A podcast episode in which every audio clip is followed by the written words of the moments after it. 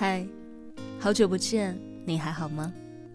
我是荔枝 FM 二零幺二四短发桃子，订阅我的电台，那些眼睛看不到的美好，就用耳朵来听吧。今日份的故事，我劝你做个无用的人。文章原标题：六十五岁陈道明再上热搜，我劝你做个无用的人。作者洞见，不是每一种观点都可以叫洞见。文章来源于微信公众号“洞见”。抗疫题材剧《在一起》要开拍了。传的最广的一条消息是，陈道明有可能会出演钟南山院士。虽然出品方后来澄清，网传名单不实，选角尚未开始。但仍有众多的网友表示，期待陈道明的演出。很多人评价陈道明在灯红酒绿的娱乐圈名利场当中是一个特别的存在。他的独特气质来自于何处呢？陈道明曾在六十岁生日的时候，写了一篇文章，做点无用之事，让我们看到了他演员之外的生活。我从小弹的一手好钢琴，喜欢到钟爱。中年之后，我迷上了画画。现在最喜欢抄写《道德经》之类的古籍。我也会做一点手工，糖人儿、面人儿、木工、裁缝，这几项手工活儿我都还算拿手。闲暇时光，我更乐意为妻子缝制各种皮包。有的时候，我们夫妻俩同坐在窗下，他绣他的花草，我裁我的皮包。窗外落叶无声，屋内时光静好。这个被季羡林老先生称之为可以胜任北大教授的人，觉得人生就应该浪费在无用的事情上。或许这些奇技淫巧、以悦妇孺的事儿。远不如一场饭局来的更有用。但是人活着，需要给自己的心灵安一个家。无用方得从容，因为无用，才能自用。他说：“无用之美，是以无用之事，遣有涯之生。”无论是钟南山，还是陈道明。内心从容笃定，与自己心平气和的相处，人生才不会跌跌撞撞、迷迷茫茫。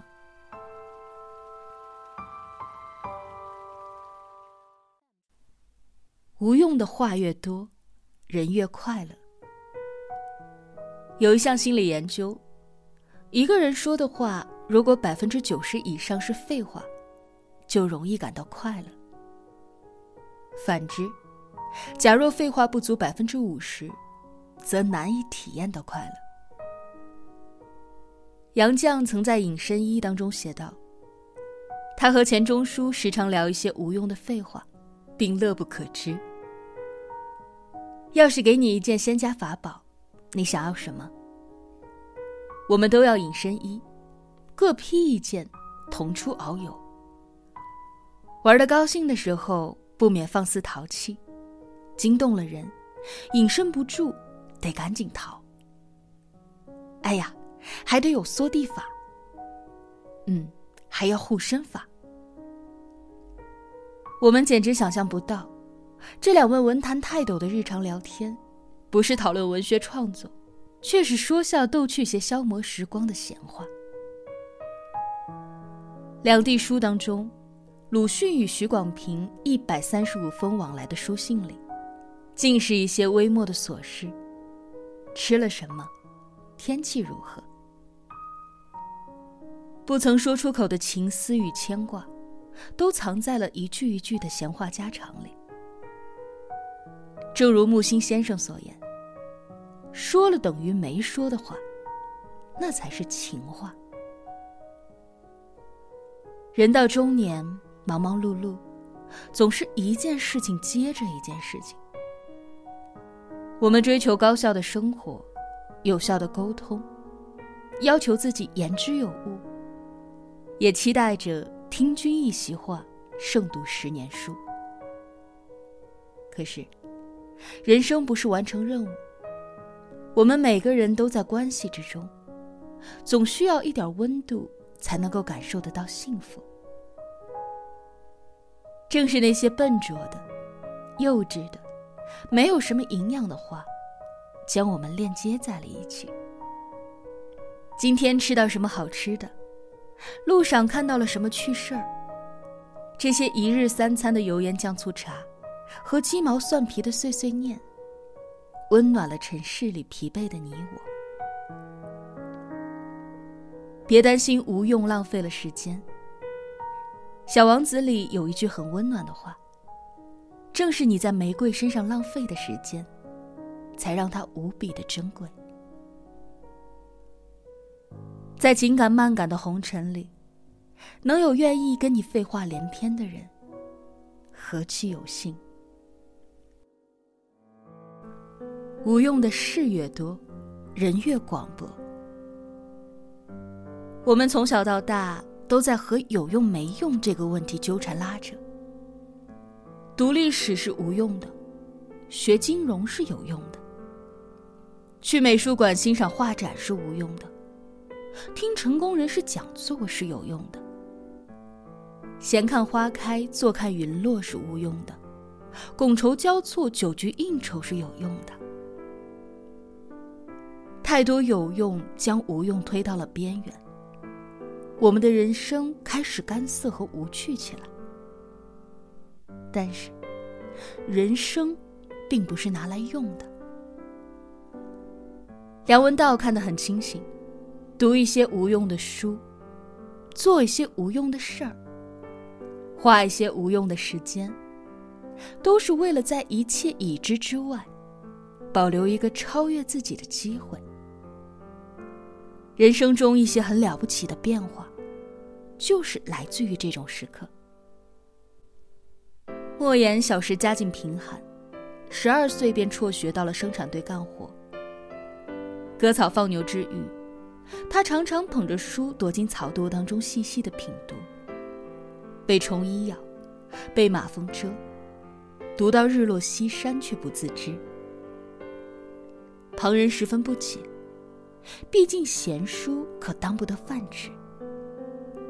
但是，读书的妙处已融进了莫言精神的血液里。他在获得诺贝尔文学奖时致辞时说道：“文学和科学相比较，的确是没有什么用处。但是文学的最大用处，也许就是它的没有用处。一些看似无用的东西，却往往穿透了世俗，直指人心。”其实，世间许多的大用，都是从那些看似无用的事物当中衍生出来的。庄子早说过：“无用者，正所以为大用也；有用者，其用有尽；无用之用，其用无穷，故能成为大用。世人皆知有用之用。”而莫知无用之用也。当我们功利的拒绝了所谓的无用，也就失去了众多隐藏于其中的大用。生活的意趣不在于那些宏大的叙事，而是藏在一些无用的小事当中。正是这些无用之事，滋养着我们对于世界的天真与好奇。养出一份超乎功利的广播，并在时间的酝酿当中，潜移默化的改变了我们生命之河的流向。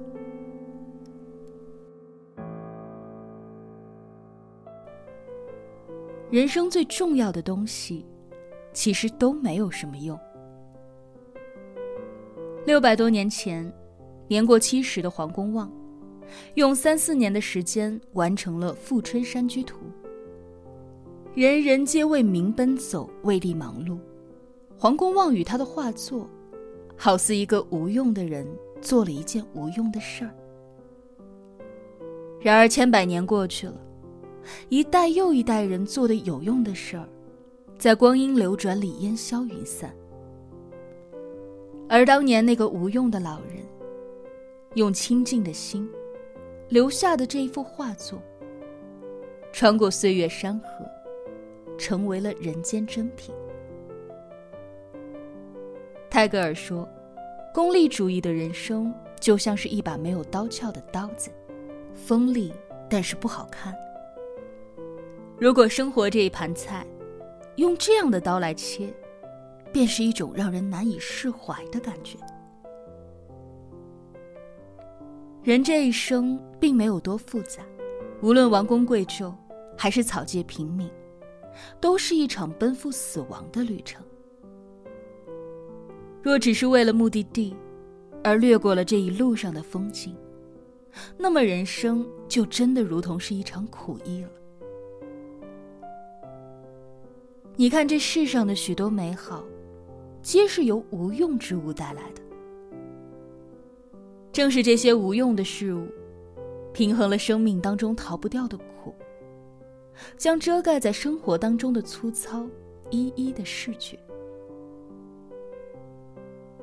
如果人活得太实用了，便寻不到生命的意义。